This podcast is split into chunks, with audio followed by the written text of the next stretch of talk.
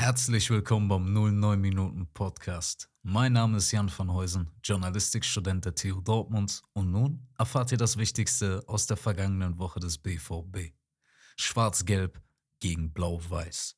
Jeder im Ruhrgebiet weiß, wenn diese Farben aufeinandertreffen, ist Ruhr-Derby-Zeit. Normalerweise reden wir hier vom größten und emotional geladensten Spiel in ganz Fußball Deutschland. Normalerweise. Doch am Wochenende traf nicht der BVB auf den FC Schalke, sondern auf den direkten Nachbarn aus Bochum. Das kleine Revierderby. Das einzige, auf welches sich die Region derzeit freuen kann. Der VfL festigt sich immer mehr in der Bundesliga, währenddessen die Blauen aus Gelsenkirchen um den Abstieg in der zweiten Liga kämpfen müssen. Es ist derzeit realistischer, dass der S04 in den nächsten Jahren gegen die Zweitvertretung in der dritten Liga spielen wird, als gegen die Bundesliga 11 des BVB. Im Hinblick darauf muss man sich die Frage stellen, ob die Partie zwischen der Borussia und des VfL das neue Revierderby darstellen wird. Vor dem Spiel war die Vorfreude der Anhänger da, jedoch nicht vergleichsweise so groß wie die gegen den S04. Der Spielverlauf stellte sich ebenfalls als nicht so emotional dar. Die Dortmunder kontrollierten größtenteils das Spiel und die Bochumer nutzten ihre wenigen guten Möglichkeiten nicht konsequent aus. Wie zum Beispiel ein Fehlpass, welchen Marzen durch eine exzellente Grätsche bereinigen konnte und somit Kobelvertretung Meier einiges an Druck abnahm. Füllkrug konnte durch eine gute Leistung und zwei Elfmetern ein Dreierpack schnüren und auch Spieler wie Marzen, Sabitzer, Mokoko und Malen überzeugten.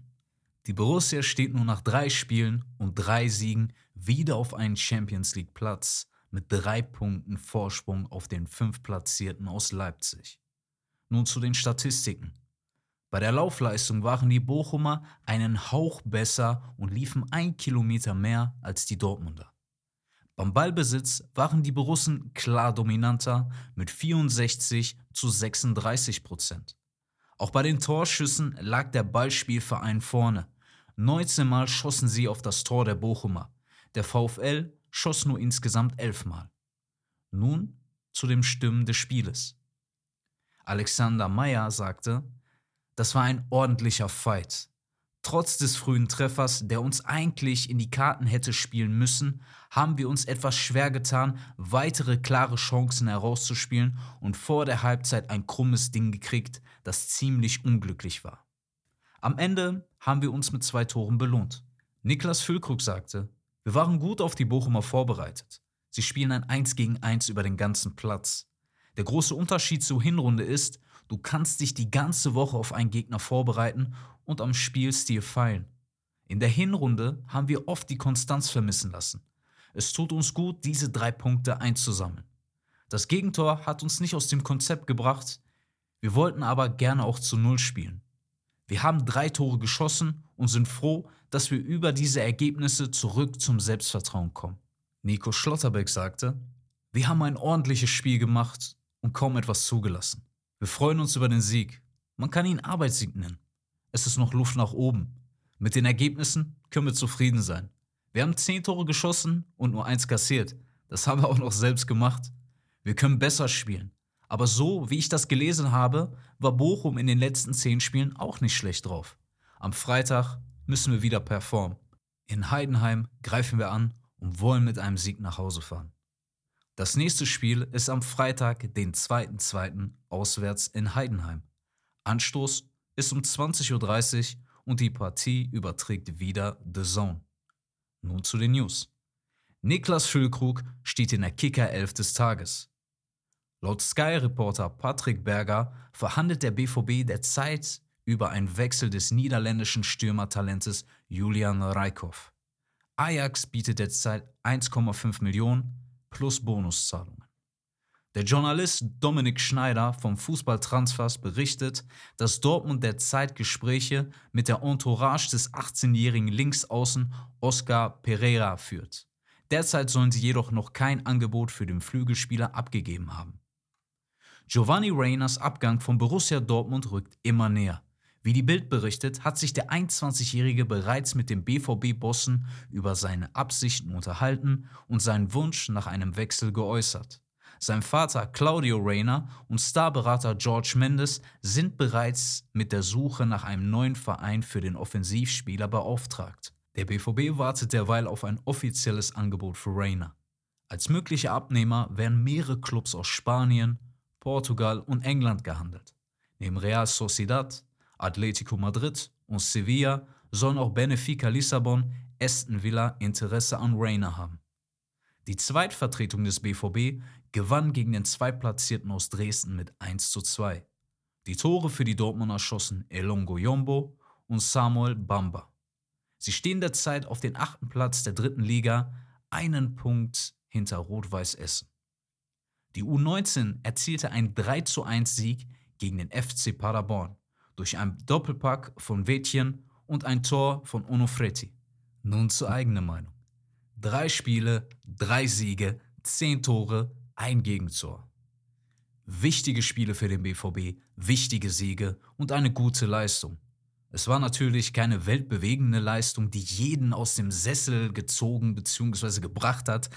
Jedoch waren es erkämpfte und wichtige Siege, welche Dortmund wieder zurück auf die Erfolgsspur gebracht haben zurück auf einen Champions League-Platz. Jetzt sogar drei Punkte Vorsprung vor den Leipzigern. Auch nicht weit entfernt vor den Stuttgartern mit nur einem Punkt. Es waren zwar kleine Gegner, doch an diesen arbeitete der BVB ja in der Vergangenheit oftmals. Deswegen ist es schön mit anzusehen, dass der BVB sich langsam anscheinend fängt und auch wahrscheinlich der Einfluss von Bender und Shahin bereits kleine Früchte trägt.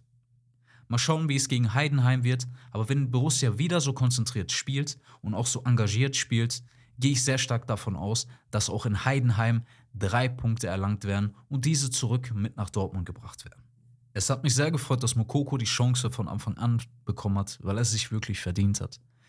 In den vorherigen zwei Spielen zweimal eingewechselt, zwei Tore, eine gute Leistung erzielt. Diesen Stammplatz hatte er sich verdient. Ich habe natürlich gedacht, dass er statt Füllkrug spielt, hab mich aber dann sogar gefreut, als ich gesehen habe, dass Terzic mal etwas anderes gezeigt hat. Er hat zwei Stürmer spielen lassen, was er davor so gut wie fast nie getan hat. Also ich kann mich an das letzte Spiel mit zwei Stürmern nicht erinnern, leider. Und also zumindest von Anfang an.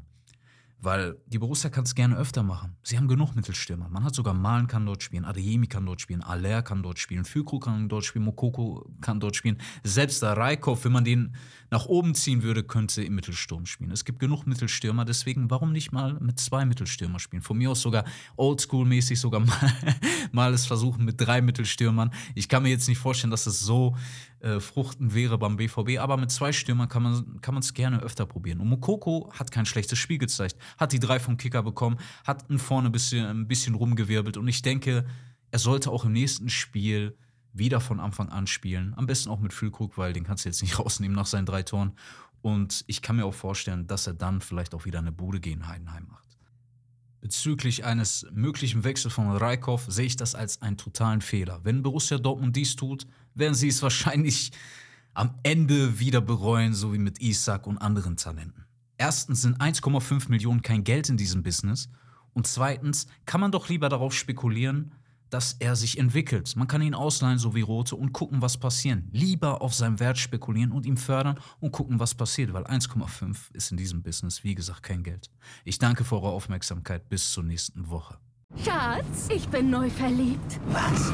Da drüben. Das ist er. Aber das ist ein Auto. Ja, eben. Mit ihm habe ich alles richtig gemacht. Wunschauto einfach kaufen, verkaufen oder leasen. Bei Autoscout24. Alles richtig gemacht.